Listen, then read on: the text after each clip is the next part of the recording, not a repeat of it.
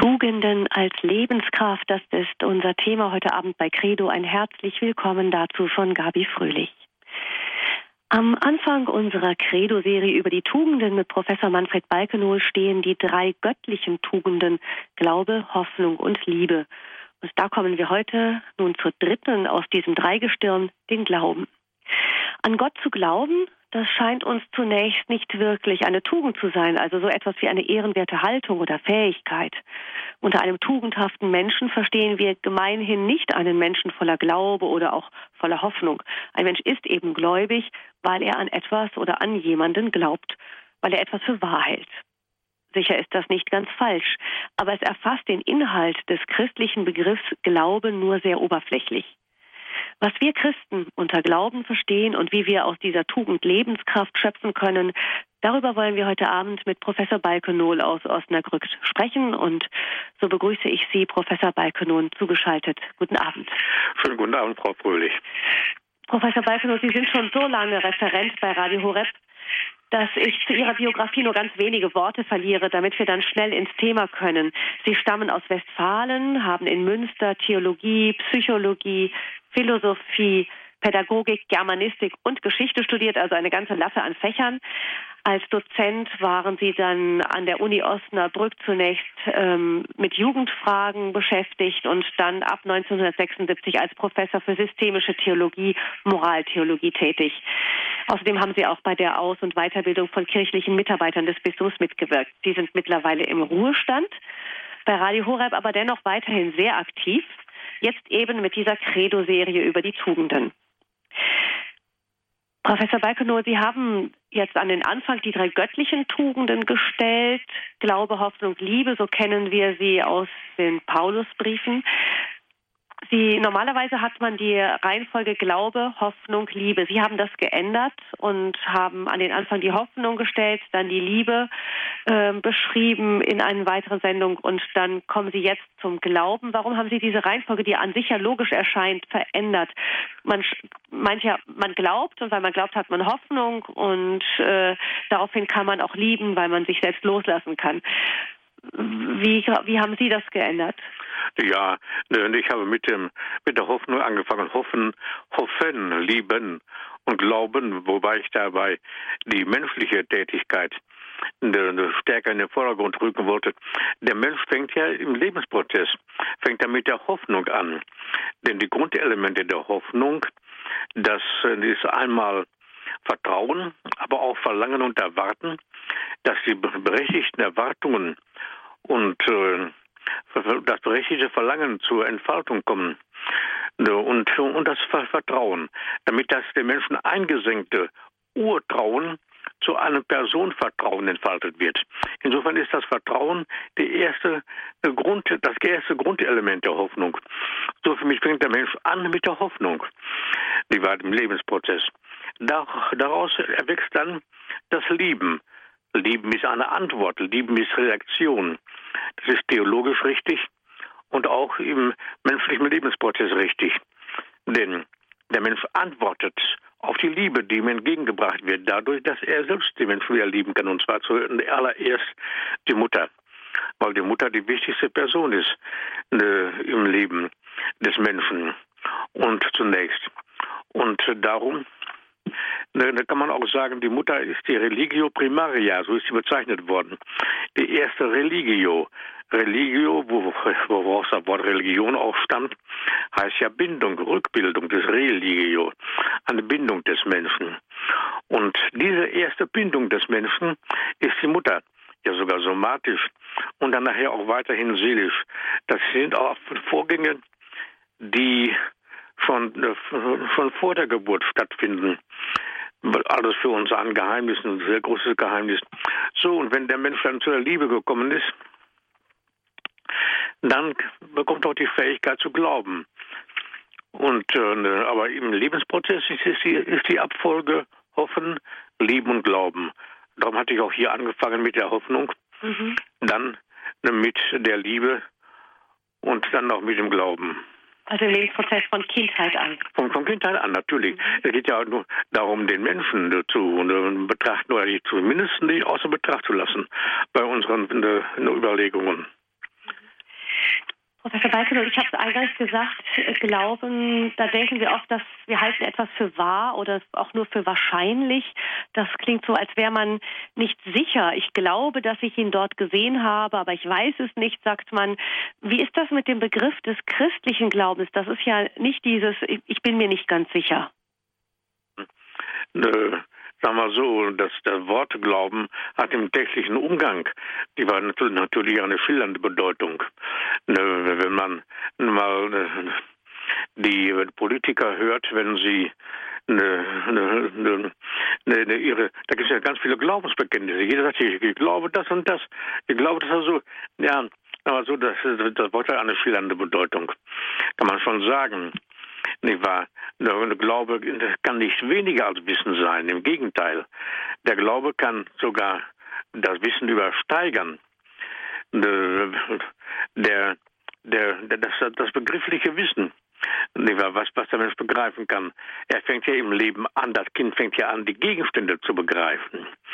Und dann begreift es ja auch seelische Zusammenhänge und dann Geistiges. In der Schule sagt ja der Lehrer oder die Lehrerin, der hat so begriffen. Das ist auch ein Begreifen auf, geistigen Gebiete und noch höher als das geistige Begreifen kann das Ergreifen von Glaubenswahrheiten sein. Ne, ein Ja-Wort ist zum Beispiel eine, das wird, geglaubt. Und das, das ist höher einzuschätzen noch als alles begreifen und alles denken. Also insofern kann man schon vorweg sagen, dass der Glaube das Wissen übersteigt. Hm. Das geht so sehr, dass man von diesem einen Glauben eigentlich von diesem, was man wahr hält, eigentlich alles andere abhängig macht. Also das, was ich sonst für wahr halte, das hängt von diesem einen Wahren ab. Ja, das kann man so sagen. Mhm. Wo kommt denn der, das Wort Glauben oder her? Ich meine, wir haben im Lateinischen das Wort credere, das hat ja eine sehr schöne Ursprungsbegleitung, die schon sehr vielsagend ist. Ja, das ist richtig. Der credere ist nämlich eine Kontraktion, das heißt eine Zusammenfügung zweier verschiedener Wörter. Nämlich eine credere ist, ist die Kontraktion von cor dare. Credere. Cor das Herz.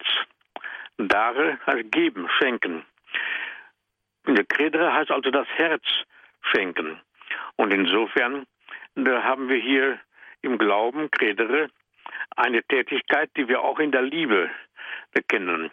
Da treffen sich nämlich Glauben und Lieben, dass das Herz von Bedeutung ist. Nicht allein Verstand und Wille, worauf wir noch zu sprechen kommen, obwohl Verstand und Wille hervorragende Qualitäten im Leben des Menschen sind. Wer wollte schon darauf verzichten? Aber es ist nicht so, dass es die einzigen Qualitäten im Leben des Menschen wären. Wer darauf aufmerksam machte, das war schon der heilige Augustinus. Also wir können sagen, Credere heißt das Herz schenken, das Herz, die eigentliche Mitte des Menschen ist hier sehr stark beteiligt. Das heißt, es ist auf der einen Seite diese, diese Mitte des Herzens, dass ich mich anvertraue einem Gegenüber. Daran sieht man ja schon, dass es sich um jemand sehr Lebendiges handelt, an den ich da glaube, weil ich mich ihm ganz anvertraue. Das ist dieser, äh, ja, das tiefste Wesen des Glaubens. Dabei ist ja auch das, das Anvertrauen, was Sie zu Recht sagen, so wichtig bei dem Glauben. Geloban haben wir im Autodeutschen schon, nicht wahr? Das war geloben, nicht wahr? Das steckt ja auch mit, mit dabei, mit da drin. Nicht wahr? Also Glaube ist jedenfalls mehr als für wahr halten. Mehr als mit dem Verstand eine Angelegenheit durchleuchten. Weitaus mehr als die geistige Erkenntnisfähigkeit so wichtig sie ist. Nicht wahr? Aber nicht das, das eigentliche Element im Glauben. Vielleicht, vielleicht nicht einmal das wichtigste Element. Mhm. Aber der Verstand ist trotzdem beteiligt. Selbstverständlich. Verstand und Wille sind nicht nur beim Glauben beteiligt, sind auch bei der Liebe beteiligt, auch bei der Hoffnung. Nur mit Verstand mit, mit, mit, mit Willen und äh, Verstandeseinsicht und Willensentschluss können wir ja nicht allein das Leben bewältigen. Das sind zwei wichtige Kräfte. Verstand und Wille haben im Leben eine dienende Funktion. Sie haben nicht die herrschende und beherrschende Funktion. Verstand und Wille haben sich zu orientieren und eine Einheit zu finden mit der Mitte des Menschen, was wir jetzt zu Anfang gesagt haben, worauf wir noch zu sprechen kommen wollen. Die Mitte des Menschen, auf die Augustinus immer wieder aufmerksam gemacht wird, gemacht hat, wenn er sagt, eingegossen ist der Geist Gottes in unsere Herzen, ein, Paulus Wort, was Augustinus immer und immer wieder zitiert, auch bei Johannes. Äh, Im Johannesevangelium haben wir hier die Parallele. Und Augustinus sagt ja, wenn unruhig ist unser Herz, bis es ruht in dir, o oh Gott. Und wenn er sagt, der Geist Gottes ist eingegossen in unsere Herzen, er sagt ja nicht, der Geist Gottes ist eingegossen in unseren Verstand, in unseren Willen.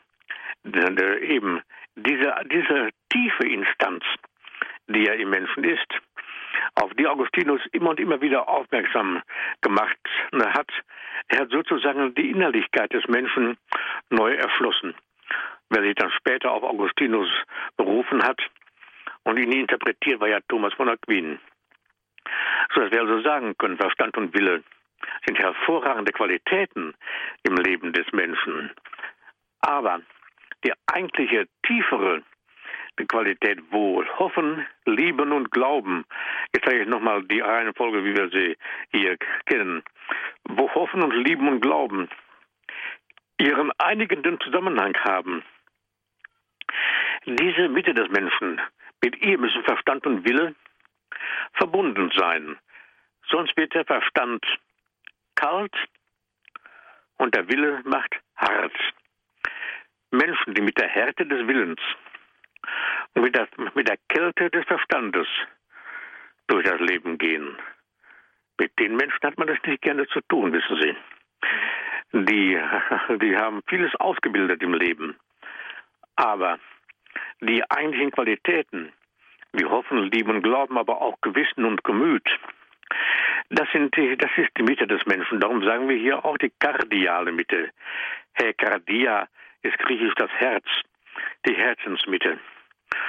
Und wir, wir kennen das Wort Kardia und kardiale Erkrankungen, das kennen wir insofern.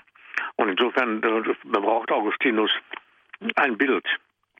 Aber gerade er, der ja Verstand und Wille so als, als, als Philosoph so meisterhaft analysiert hat, er kommt darauf, dass die eigentliche, ne, die eigentliche Tiefe des Menschen doch nur anders, ne, wo, woanders ist. Nicht wahr? Ne, er geht tief in die Menschenseele, er leuchtet tief in die Menschenseele hinein könnte man sagen, dass es auch einfach verschiedene Menschentypen gibt, dass der eine zum Beispiel, wenn er an den Glauben herangeht, einer ist, der wissen will, der forscht, der, ähm, der immer wieder liest und einfach das Ganze verstehen möchte. Und wenn er etwas nicht versteht, dann große Mühe mit dem Glauben hat, dann kann man diesem vielleicht sagen, entdecke dein Herz wieder, die eigentliche Begegnung mit Gott findest in dieser Tiefe deines Herzens statt. Und ja, einfach, dass das äh, nicht, wie Sie sagten, kalt wird, der Glaube. Auf der anderen Seite gibt es diejenigen, die vielleicht ähm, Willensmenschen sind, die vielleicht großartig sind in geistlichen Übungen, um ähm, ja meinetwegen fasten können oder regelmäßige Gebetszeiten halten, die einfach willensstarke Menschen sind, die auch die, das, was uns hilft, normalerweise unseren Glauben zu stärken, ganz ähm, sorgfältig tun, aber auch diesen könnte man sagen, vergisst das Herz nicht, die Wärme, die darin liegt, die Barmherzigkeit und die tiefe Begegnung mit Gott, die im Herzen stattfindet. Umgekehrt aber gibt es ja dann auch den Typus, der sehr emotional an den Glauben herangeht und der dann vielleicht wieder vom Verstand und äh, vom Willen manches zu lernen hat. Genau, genau so ist es, wie Sie sagen. Und es ist ja auch so, dass es so viele Möglichkeiten der, des Lebens des Glaubens gibt und auch so viele Möglichkeiten gibt, den Glauben anderen Menschen zukommen zu lassen, wie es Menschen gibt. Das ist ja das Geheimnis. Wir haben es hier mit Geheimnissen zu tun. Geheimnisse kann man im Grunde nicht erklären. Geheimnisse kann man auflichten, einige Punkte äh, deutlich machen, deutlich werden lassen.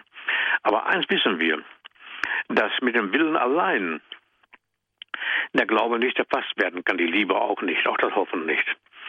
Wir wissen auch, dass mit dem Verstand allein, mit der Verstandeseinsicht, äh, weder die Liebe noch der Glaube erfasst werden können. Sie müssen beide eingebunden sein in diese Mitte des Menschen, wie Sie, wie Sie sehr deutlich gerade sagten. Und, und darum ist es wichtig, dass wir sehen, was gehört denn zum Menschen? Welche Kräfte gehören denn zum Menschen? Wenn es denn richtig ist, ich war das Hauptgebot des Christentums, sollst den Herrn, deinen Gott, lieben aus deinem ganzen Herzen, mit allen deinen, mit allen deinen Kräften. Da muss man doch auch die Frage stellen, na, welche sind denn die Kräfte, die Menschen sind, wenn hier es heißt, mit allen den Kräften soll der Mensch diese höchste Tugend, nämlich die Liebe, alles, die drei Tugenden Hoffen, Lieben, Glauben, Glaube, Hoffnung und Liebe sind ja eingegossene Tugenden. Darum eingegossene Tugenden, weil sie von Gott selbst in die Seele des Menschen eingegossen worden sind. Und die Aufgabe des Menschen besteht nun darin, dass diese Tugenden zur Entfaltung kommen. Das ist dann die Kooperation zwischen Gott und dem Menschen. Und weil jeder Mensch einmalig ist, daher wird auch seine göttlichen Tugenden, Hoffen, Liebe und Glauben einmalig sein.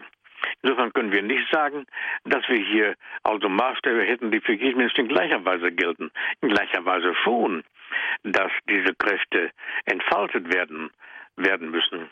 Aber Wille, der Wille, der ohne Gewissen und Gemüt, ohne Hoffen, Lieben und Glauben hart macht.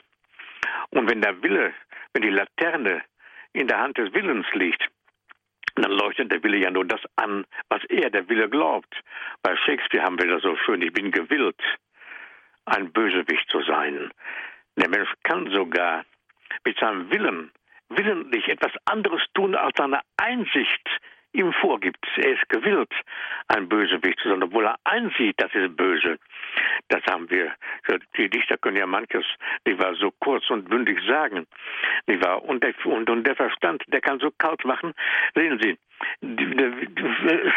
viele Menschen, die sich auch gegen den Glauben und gegen die Liebe stellen, die dann auch die sogar bis zum Gotteshass und zum, bis, bis, zum, bis, bis hin, hin zum Hass gegen Menschen und gegen Gott kommen.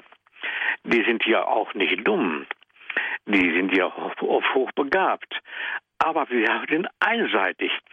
Der Verstand und Wille ist dann eben nicht durchdrängt von Gewissen und Gemüt, nicht durchdrängt von den göttlichen Urqualitäten, von den göttlichen ne, ne Tugenden, Hoffen, Liebe und Glauben. Und das man ist auch so. Wir können sagen, was den Menschen glücklich macht, das ist nicht, was er besitzt, auch nicht, was er kann, an Fertigkeiten hat, sondern inwieweit Hoffen, Lieben und Glauben entfaltet sind im Leben des Menschen. Das macht den Menschen zufrieden. Das macht mhm. ihn glücklich. Ja, da kommen wir später nochmal darauf zu sprechen, auf diese, ähm, ja, auf, auf diese Kraft und auf diese grundlegende Kraft, die die drei göttlichen Tugenden haben. Ich denke, wir haben nun aber schon einiges gehört, auch über diese göttliche Tugend des Glaubens. Und wir hören nun eine kurze Musik. Musik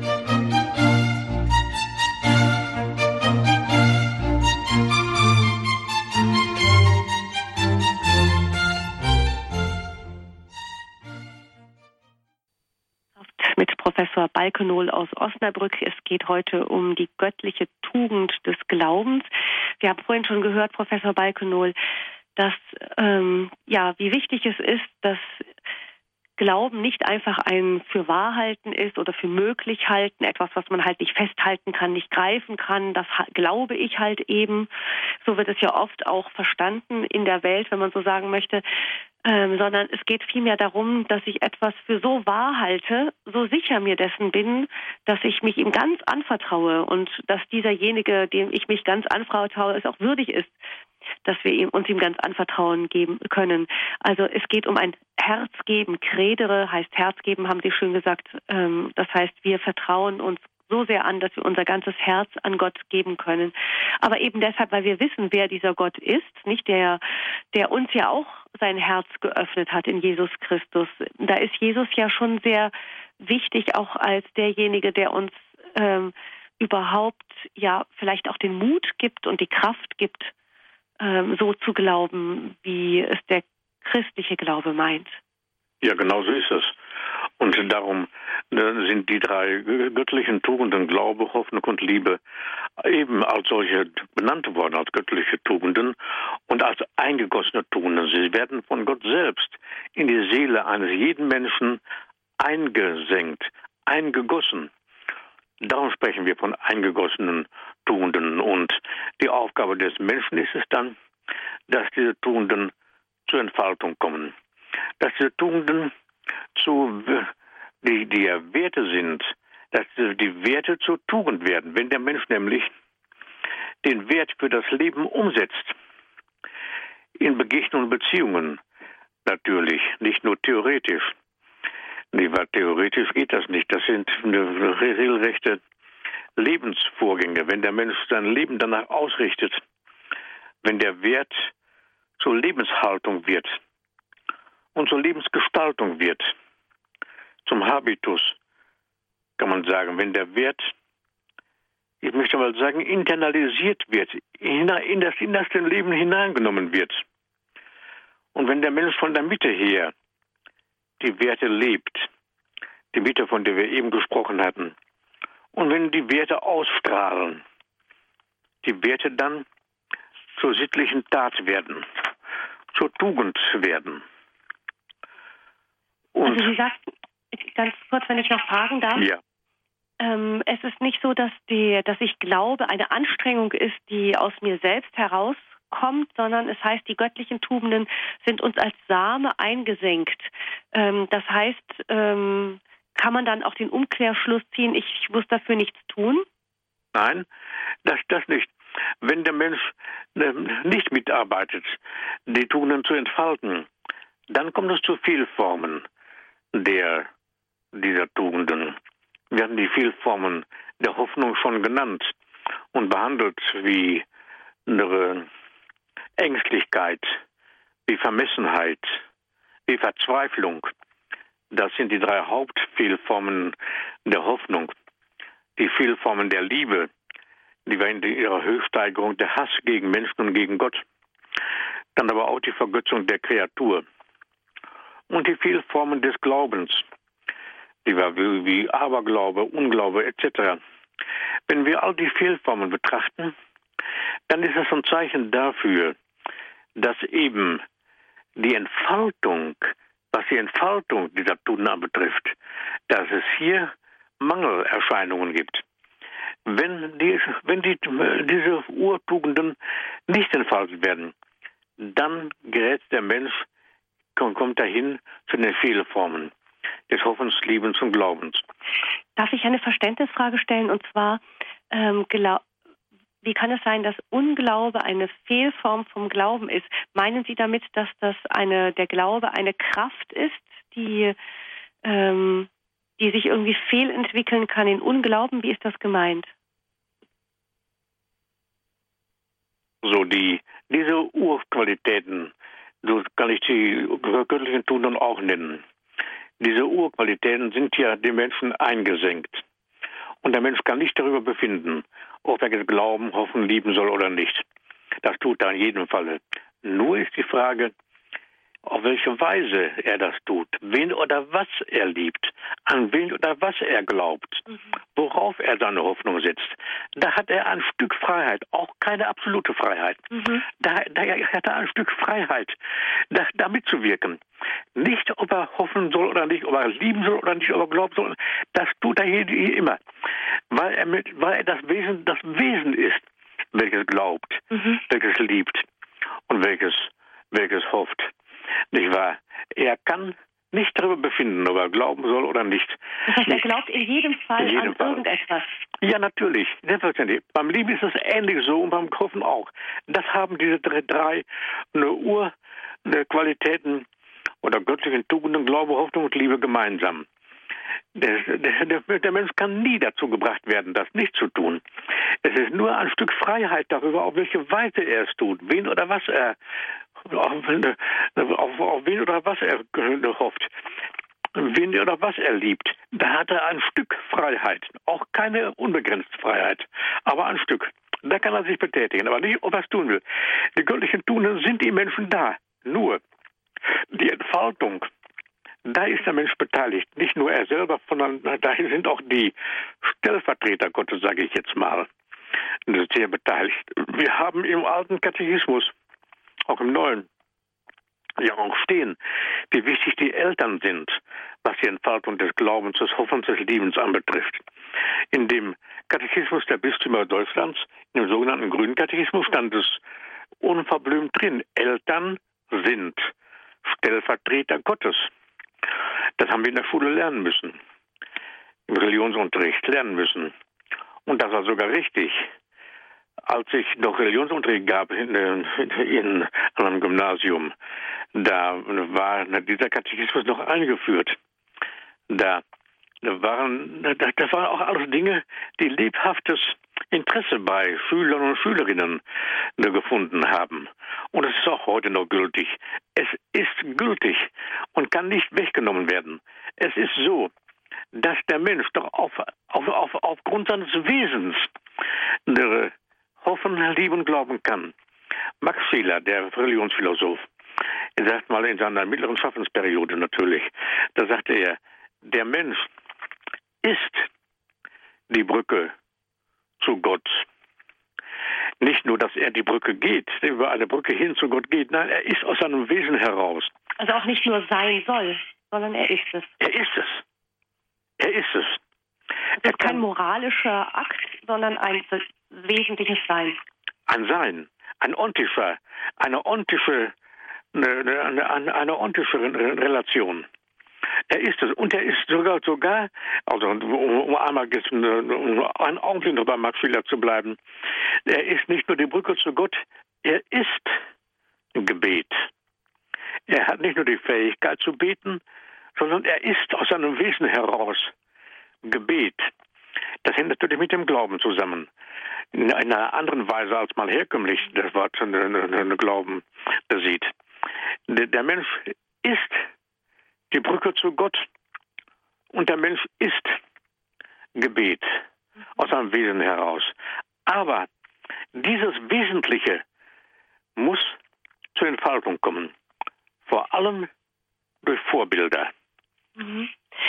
Wir haben nun, Professor Balkelon, eine erste Hörerin in der Leitung. Sie hat angerufen unter 089 517 008 008. Und es ist, äh, Professor Balkelon, darf ich ganz kurz bei Ihnen mal fragen, ob Sie einen Lautsprecher anhaben bei sich am Telefon? Nein. Nicht, nicht. Dann weiß ich nicht, woher das Echo kommt. Ähm, Frau Höger aus Memmingen ist die erste Hörerin. Ja, grüß Gott, guten Abend, Herr Balkenol. Und äh, ich habe eine Frage. Also, beziehungsweise es ist ein Problem, mit dem ich mich ein bisschen herumschlage. Äh, ich lese relativ viel auch aus dem Mittelalter. Und da gibt es ja diesen tollen Ausspruch oder diese tollen Aussprüche. Äh, Credo und Intelligam, Intelligo und Credam. Und ich war eigentlich mein ganzes Leben lang auf dem Trip, ich muss jetzt erstmal verstehen, damit ich glauben kann. Jetzt bin ich etwas fortgeschrittenen Alters und habe das mal andersherum versucht. Äh, ich glaube zunächst mal, ich versuche einfach zu glauben.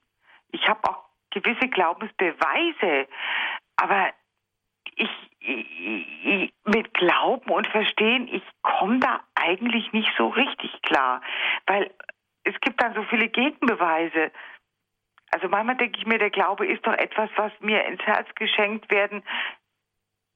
Es ist auch ein Geschenk, äh, der mhm. Glaube, wie es auch heißt.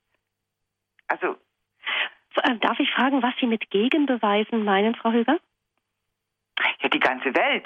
Die ganze Welt, die mir sagt, es kann doch keinen Gott geben. Es gibt so und so viele Sekten, also äh, es kann doch keinen Gott geben. Wir sterben, es gibt so viele Unglücke, äh, es gibt Katastrophen, also es kann keinen Gott also Sie meinen so viele Gegenstimmen. Hm. Ja. Genau, die, die es vielleicht auch nicht beweisen könnten. Ja, gut, ja. ich meine. Man kann natürlich schon auch fragen, äh, warum lässt Gott manches zu? Ja, die alten gut. Fragen. Sicher, man kann genau. Fragen. Das sind die Fragen, die ewigen alten Fragen, die äh, die Glaubenszweifel hervorrufen. Ja. Mhm. Ja, aber gehen wir Ihre Frage weiter an Professor Balkenohl. Verstehen und glauben, wie kann das zusammengehen? Also ich kann ja auch nicht glauben, ganz ohne zu verstehen und einfach sagen, ach, das verstehe ich sowieso nicht, das glaube ich jetzt einfach.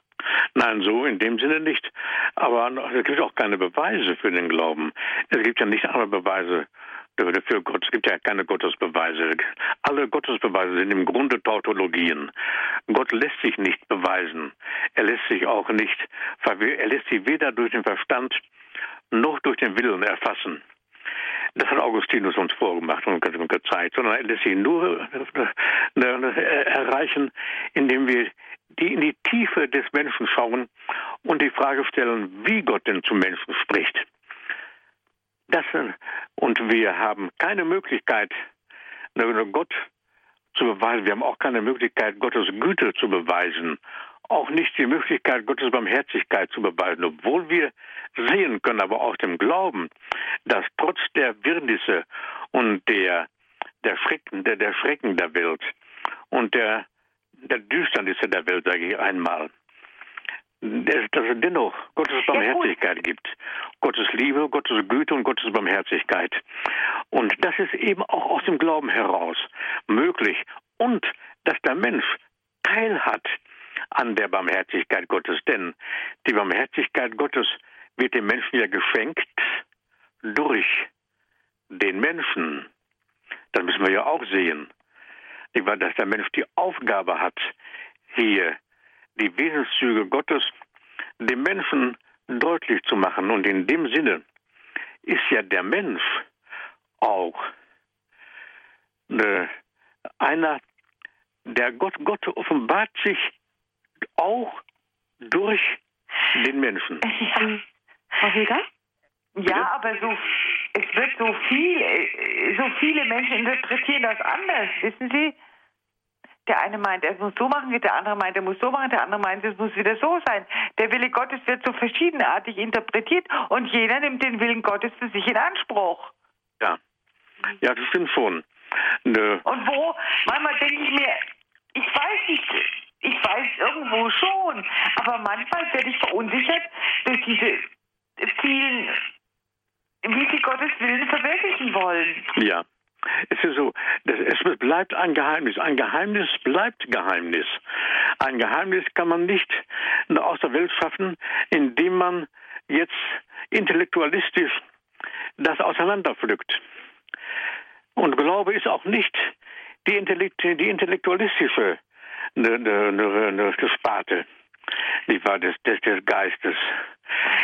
Also doch, dann muss ich doch zuerst glauben, um zu verstehen können. Natürlich, Glauben ist, ist die Grundlage. Die Liebe Gottes ist ausgegossen in unsere Herzen. Das sage ich noch einmal.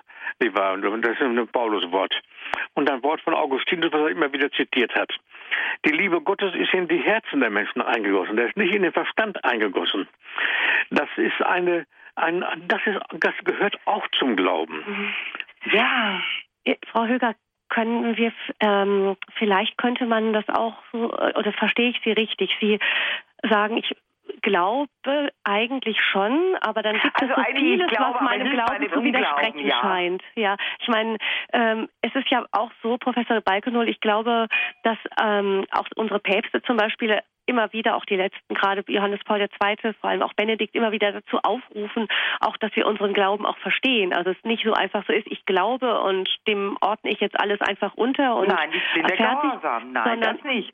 Das heißt, ich kann auch, ich bin ja auch dazu aufgerufen, meinen Glauben zu verstehen. Nicht? Ich denke mal, das ist auch für viele. Es gibt ja viele Gegenstimmen, die sagen, ähm, ähm, deinen Gott kann es nicht geben oder so einen Gott kann es nicht geben. Und äh, darauf gibt es aber auch berufene Antworten, denke ich. Gerade Papst Benedikt oder andere versuchen sich ja sehr mit den, auch mit den, den kritischen Stimmen der Zeit zu beschäftigen und Antworten aus dem Glauben herauszufinden, die auch für uns wieder nachvollziehbar sein sollen. Also ganz ohne den Verstand geht es nicht ja, für uns. Ganz nicht? ohne den Verstand geht es nicht. Aber mein Verstand sagt mir natürlich auch andererseits, dass Jesus Christus der Sohn Gottes ist. Und wie soll ich das in anderen Religionen dann letztlich bei allem Dialog dann doch noch beibringen? Das ist sehr, sehr schwierig. Ja, wahrscheinlich Sie? geht das tatsächlich, ja, das steht vielleicht wirklich auch gar nicht in unserer Macht, nicht wahr, Professor Balkenohl, dass wir das anderen wirklich beibringen, sondern oder, oder steht höchstens in unserer machen, Macht, dass wir es wirklich beibringen. Das klingt jetzt so nach Erziehung, ja. ja äh, ich verstehe Sie schon. Sie wissen, was ich meine, ja? Ich verstehe Sie schon, ja, ja. Aber man fühlt sich manchmal wirklich auch äh, klein in dem Ganzen. Und ja, aber Professor Balkenow, Sie haben auch gesagt, das Erste ist, dass wir es glauben und dass dieser Glaube in unserem Leben sichtbar wird, wenn ja, ich das ja. verstanden wir habe. Doch auch alle unseren eigenen Weg gehen, ja. Ja, natürlich. Mhm. Jeder, da gibt so viele Wege, zu dem Glauben zu kommen, wie es Menschen gibt. Und Verstand und Wille haben dabei eine dienende Funktion. Dienend, ja. Nicht von oben herab, ja. Eine dienende Funktion. Eine, der Verstand hat eine hellende, erhellende Funktion und der Wille hat eine bewegende Funktion. Verstand und Wille sind nicht das Einzige im Leben des Menschen. Das kann man schon daran sehen, dass der Wille ja nur in die Zukunft weisen kann. Der Wille kann niemals in die Vergangenheit hinein. Mhm. Was sich im Leben des Menschen abgespielt hat, sei es vor zehn oder vor drei Jahrzehnten, kann mit dem Willen nie mehr wieder zurückgenommen werden. Nein. Nein, der geht nur in die Zukunft. Die Verstandeseinsicht, die geht nur in die Vergangenheit und nicht in die Zukunft. Wir wissen ja nicht, was morgen kommt. Nee. Das hat, das hat, ne, ne, ne, Nietzsche hat, das hat das eine gesagt. Er hat gesagt, es ist die Qual des menschlichen Willens dass er nichts rückwärts tun kann. Ja. Was sich gestern ereignet hat oder vor 50 Jahren, können wir mit dem Willen nicht wieder zurücknehmen. Mhm. Wir können wohl eine andere Einstellung zu dem gewinnen, was sich im Leben ereignet hat. Und der Verstand, der kann in die Vergangenheit hinein, der weiß aber nicht, was, was morgen kommt. Das hat der, Philosoph, der, der Dichter Wilhelm Busch gesagt. Ach, dass der mhm. Mensch so häufig irrt und nie recht weiß, was kommen wird. Also, und, und wie kann denn jetzt Verstand und Wille zusammenkommen? Und das hat Augustinus uns gesagt. Er hat gesagt, Gott ist das ewige Heute. Der Mensch kann nur mit seiner, wenn auch defizienten Vergangenheit fertig werden, wenn er eben diese Vergangenheit in die Hände Gottes legt und wenn er die, die dunkle Zukunft ebenfalls in die Hände Gottes legt. Und dann ist er im Heute angelangt. Und Gott ist das ewige Heute. Diese Worte des heiligen Augustinus mutet eher philosophisch als theologisch an. Aber es ist eine Wirklichkeit in, in, im Leben eines jeden Menschen. Es ist die einzige Möglichkeit des Menschen, mit seinem Leben fertig zu werden. Ja, die defiziente Vergangenheit und die dunkle Zukunft halt in die Hand Gottes. Und das ist ein Geheimnis und es bleibt ein Geheimnis. Ja, ist gut. Ja, ja, Ihre Frage beantwortet? Ja, eigentlich lässt sich nicht, aber das wird immer eine Frage bleiben. Ja, wahrscheinlich ist das so, dass diese Frage eine Frage ja, bleibt, nicht wahr? Ja, ja. Wenn es sich beweisen, wenn Gott sich beweisen ließe, dann, dann stünden wir Nein, über ihn. Ich will ihn nicht beweisen. Ich möchte ja. es manchmal den anderen Leuten sagen, wissen Sie so gar nicht. Möchte ich als, ähm, ähm, ist schwierig. Mhm. Mhm. Ja, aber schön, dass Ja. sie diesen, diesen Einsatz, diesen Drang spüren, der kommt ja wahrscheinlich aus dem Glauben heraus, nicht? Dass wir, dass wir den anderen auch mitteilen wollen, was für uns wichtig ist, dass wir nicht von dem schweigen an das, was wir glauben, nicht, was wir gefunden haben. Natürlich muss man auch selber Mhm. Abstriche machen, wissen Sie? Ja. Ja. Was will ich und was will er?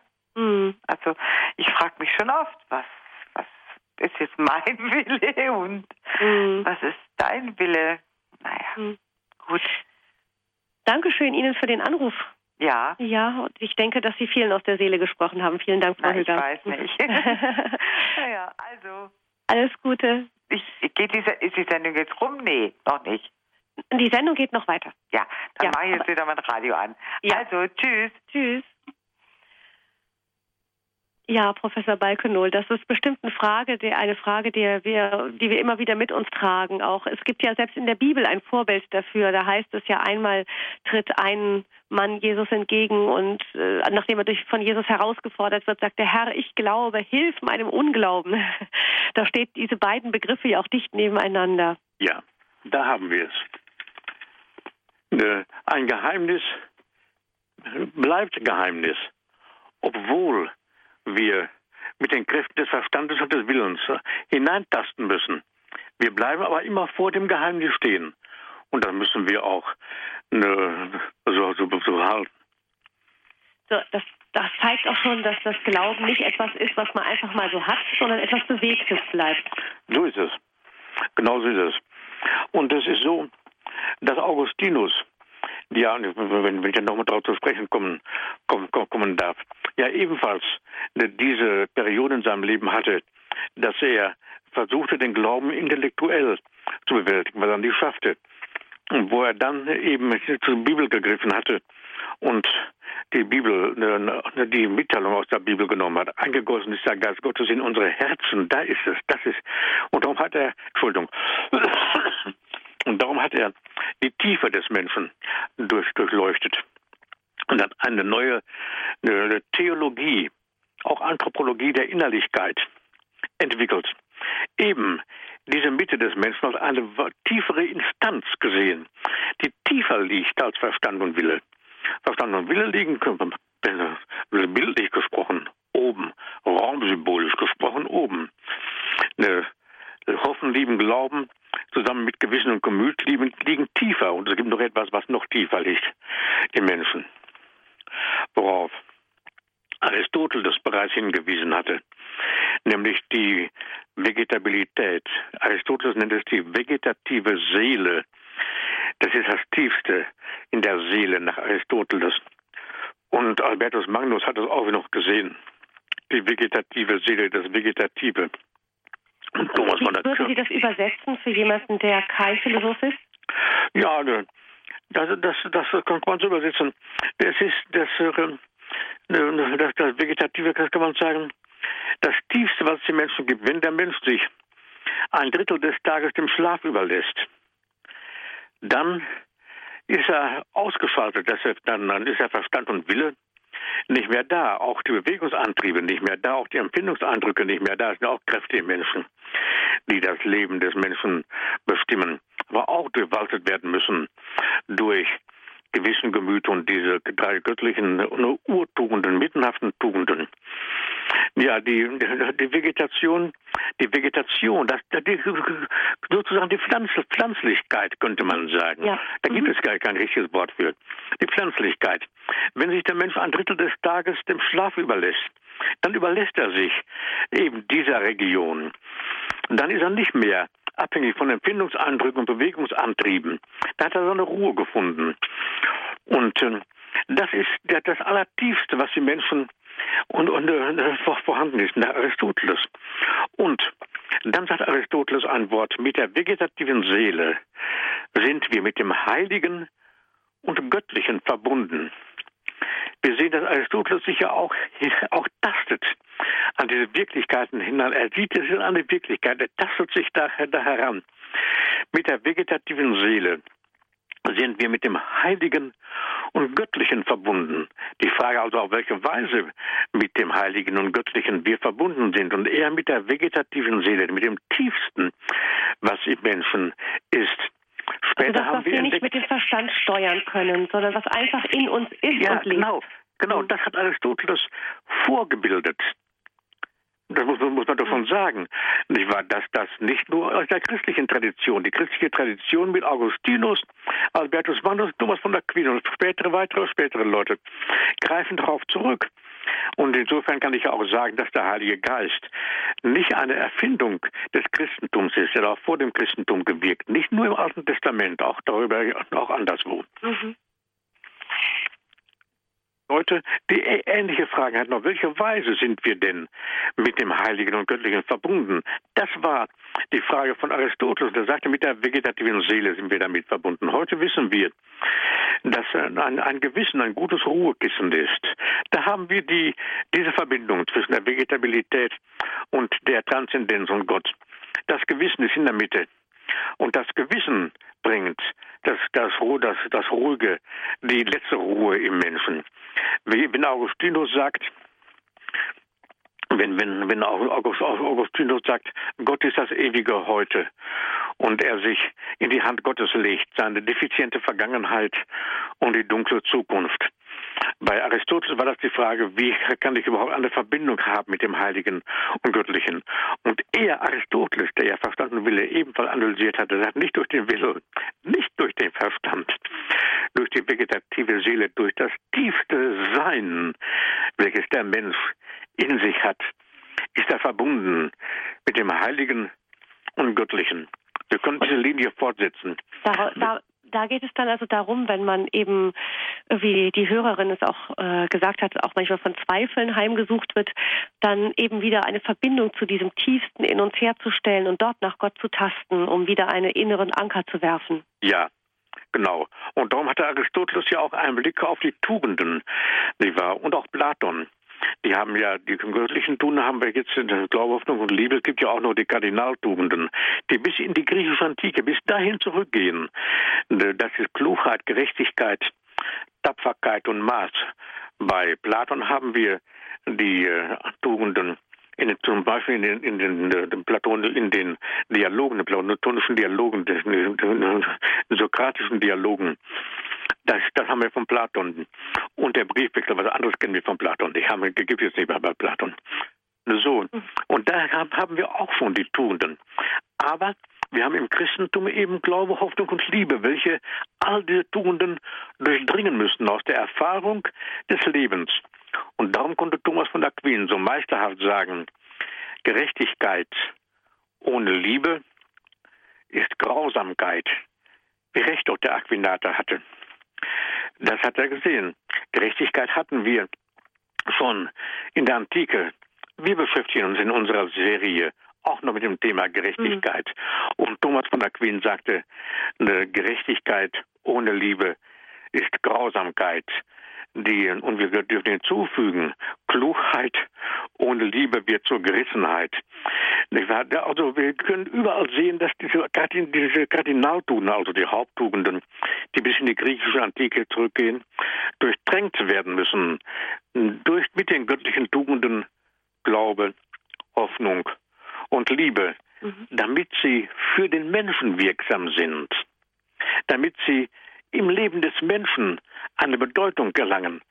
Sonst ne, führt Gerechtigkeit zur Grausamkeit und Klugheit zur Gerissenheit. Ich denke, an der Stelle können wir noch mal eine Musik verkraften, weil wir jetzt viel gehört haben, auch philosophisches, ein echter Ausflug noch mal in die Philosophie. Wir spielen jetzt noch mal eine Musik und danach geht's weiter.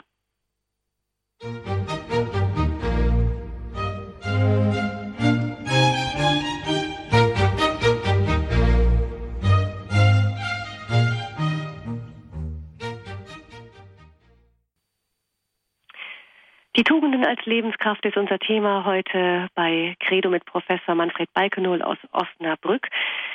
Um die Tugend des Glaubens geht es in dieser Sendung und wir haben jetzt wirklich einiges auch vom Philosophischen her gehört. Der Glaube ist nicht das, was alleine vom Verstand, vom Willen erfasst werden kann und ergriffen werden kann, sondern etwas Tieferes in uns, etwas, was einfach unser Sein ausmacht. Das ist das, was den Glauben an Gott berührt, wo, wo sich, wo unser Glaube lebt.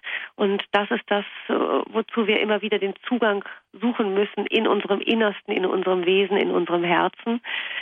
Professor Balkenohl, wir haben in der Heiligen Schrift immer wieder Stellen, in denen Jesus seine Jünger auf ihren Glauben anspricht. Ich habe da so Sätze im Ohr, ihr Kleingläubigen oder als Vorwurf oder äh, warum hast du nicht geglaubt an, an Petrus, als er ähm, übers Wasser gehen wollte und dann plötzlich den Sturm um sich sah, das bewegte Wasser und ähm, ins Wasser, im Wasser versank. Und dann auch der, das bekannte Bild vom Senfkorn Glaube, der ein Senfkorn ist, das klein ist, aber groß wird und viel bewegt.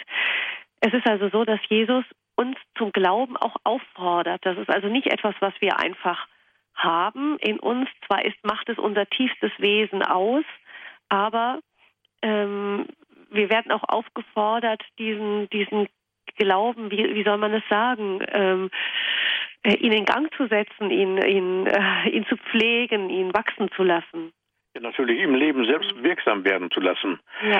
ja. Und darum da sehen wir schon, dass der Glauben verschiedene Seiten hat.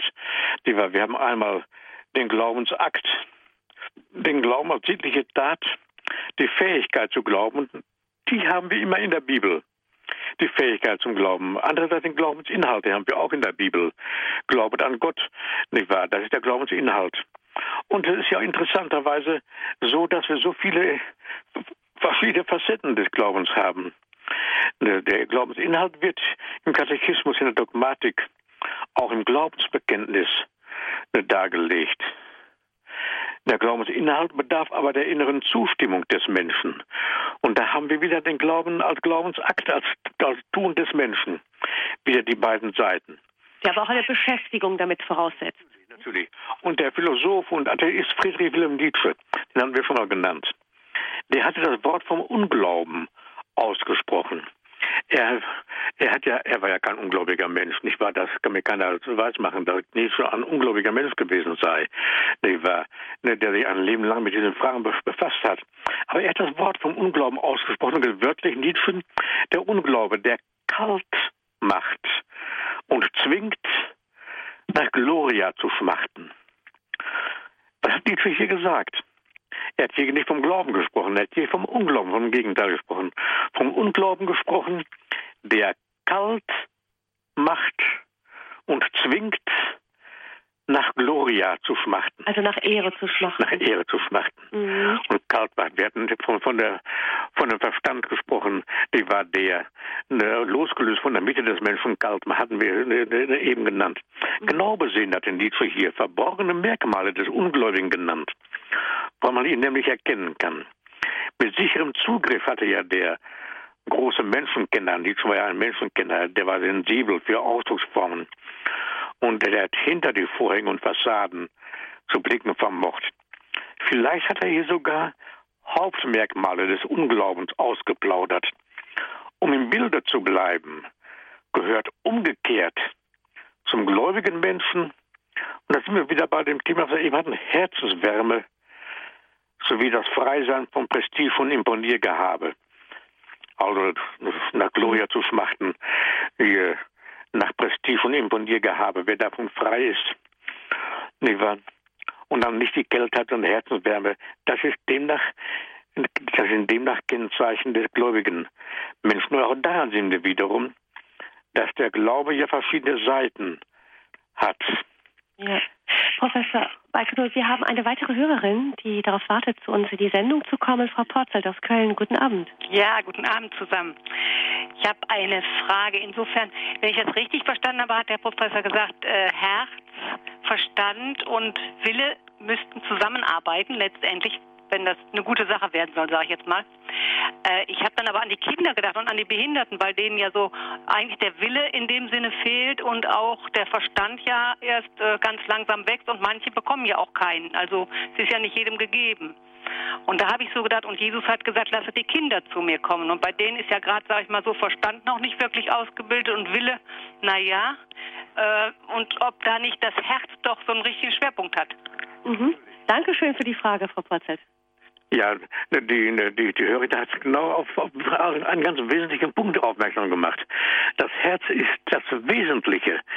So, so wichtig Verstand und Wille sind. Beim Glauben werden heutzutage die Erkenntnisfunktionen überbe überbewertet. Auch die Funktion des Willens wird heute überbewertet.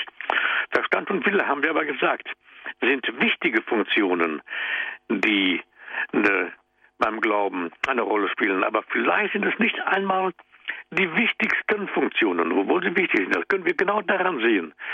In der Bibel, das Wort, was wir hören, sagte, dass die Kinder zu mir kommen. Die Kinder haben einen tieferen, unmittelbaren Zugang zum Glauben.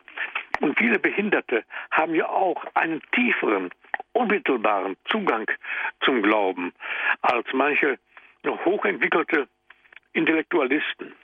Denn Glaube ist nicht ein sandiges Intellektgeknarre subalternster Gehirntätigkeiten. Ich darf das mal so sagen. Das könnt auch wieder vergessen, das Wort. Nicht wahr? Das ist Glaube nicht.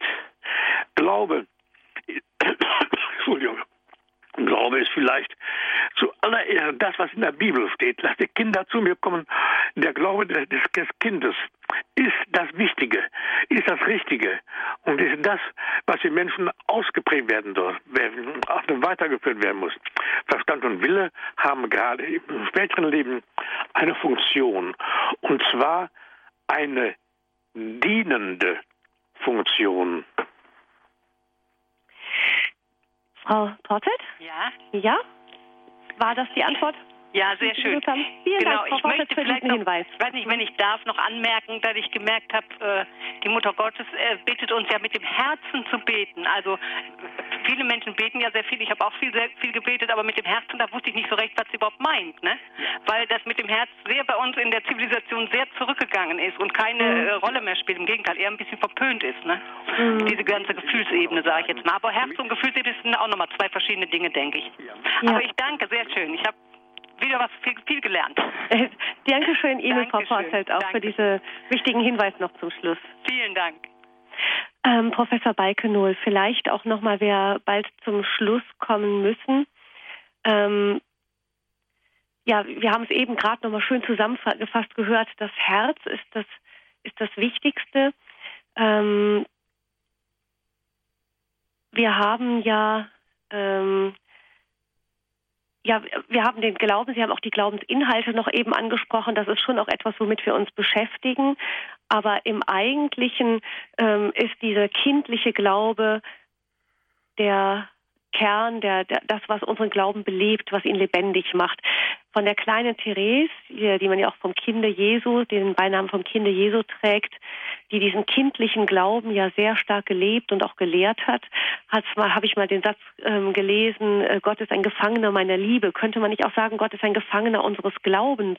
Wenn wir ihm so sehr vertrauen, kann er eigentlich ganz nicht anders als äh, als sich von uns äh, sich äh, finden zu lassen, dass wir ihn finden, ihn irgendwie mit unserem Herzen erfassen können, dass wir, dass, wenn wir ihm so vertrauen, dann ist er fast gezwungen, von seinem Wesen her auf unser Vertrauen zu antworten. Weil Gott die Liebe ist. Und darum können wir auch sagen, mit dem Herzen glauben. Dieses Wort können wir getrost aussprechen, weil ja Glaube, Hoffnung und Liebe, das sind ja Qualitäten, die im Erleben des Menschen eine Einheit bilden. Auseinanderpflücken können wir die nur zum Zwecke der wissenschaftlichen äh, äh, er Erkenntnis, nicht im Leben selbst. Das heißt, es ist eine Einheit, in der alles zusammenläuft. Ich denke mal, dass das auch ein guter Schlusssatz ist, Professor Balkenohl. Sie werden die Serie über die äh, Tugenden und die Lebenskraft, die uns aus den Tugenden erwächst, noch weiter fortsetzen. Im nächsten Monat kommt dann ein weiterer Teil daraus. Was werden Sie dann behandeln? Ich denke, weil die Diskussion heute so interessant war, dass wir vielleicht noch mal eine Sendung beim Glauben bleiben. Ja. und vielleicht auch die vielen Formen des Glaubens äh, durchnehmen, weil wir ja auch die vielen Formen der Hoffnung wie Vermessenheit, Verzweiflung und Ängstlichkeit, mhm. die vielen Formen der Liebe, eine, Ansatzweise wenigstens in die, in die, der Hass gegen den Gott und gegen die Menschen ist ja auch ein Geheimnis. Dass äh, die Liebe zu Gott ist ein Geheimnis, aber auch, dass der Mensch dazu kommen kann, den Menschen als Ebenbild Gottes zu hassen, das ist auch ein Geheimnis. Und wie es denn im Lebensprozess möglich ist, dem zu begegnen, das ist ja auch die Frage. Und die Frage ist ja auch wichtig, wenn wir die Fehlformen eben dieser Tugenden vor uns vor Augen führen. Die eigentliche Frage ist ja, was hat denn der Mensch in seinem Leben entbehrt und wie kann das Entbehrte nachgeholt werden? Die Theologie der Vergangenheit hatte sehr stark ne, abgehoben und hatte, hatte sehr stark gepocht auf die Sündhaftigkeit. Ich denke mir, vorweg muss die Frage gestellt werden, was hat der Mensch in seinem Leben entbehrt und wie kann das Entbehrte nachgeholt werden? Und das wird dann auch eine Frage sein für die Moralpädagogik, überhaupt für Erziehung und für Pädagogik und für Pastoral überhaupt. Ja, und damit danke ich Ihnen ganz herzlich, Professor Balkenol, für diese Sendung zum Thema Glauben. Wir haben wirklich viel gelernt, auch äh, philosophische Aspekte, theologische Aspekte und dann auch wieder die, den ganz rein menschlichen, den tiefmenschlichen Zugang. Ich danke Ihnen ganz herzlich für diese Sendung und auch Ihnen, liebe Hörerinnen, die Sie angerufen haben, allen, die zugehört haben. In der Credo-Sendung morgen am Mittwoch geht es um Chance zum Leben, Buße und Bußsakrament, der zweite Teil mit Pater Temme. Da können Sie sind auch gerne wieder bei Credo einschalten. Ich verabschiede mich von Ihnen allen. Mein Name ist Gabi Fröhlich und sage auf Wiederhören und Ihnen noch einen gesegneten Abend.